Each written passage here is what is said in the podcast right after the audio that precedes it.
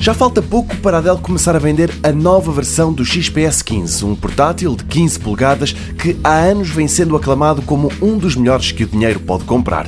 O anúncio foi feito há duas semanas. A pré-venda começou ontem.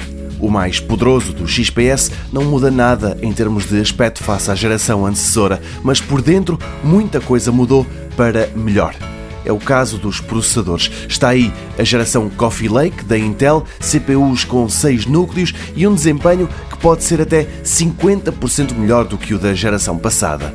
Entre as escolhas a fazer está também o ecrã 4K ou apenas Full HD. O mais avançado obriga à utilização de uma placa gráfica especial, a GTX 1050 Ti. Quem preferir poupar uns euros pode optar pelo GPU integrado menos capaz, mas também bastante menos dispendioso. Nota ainda para a bateria. Quem optar pelo modelo mais barato vai ficar a perder neste campo.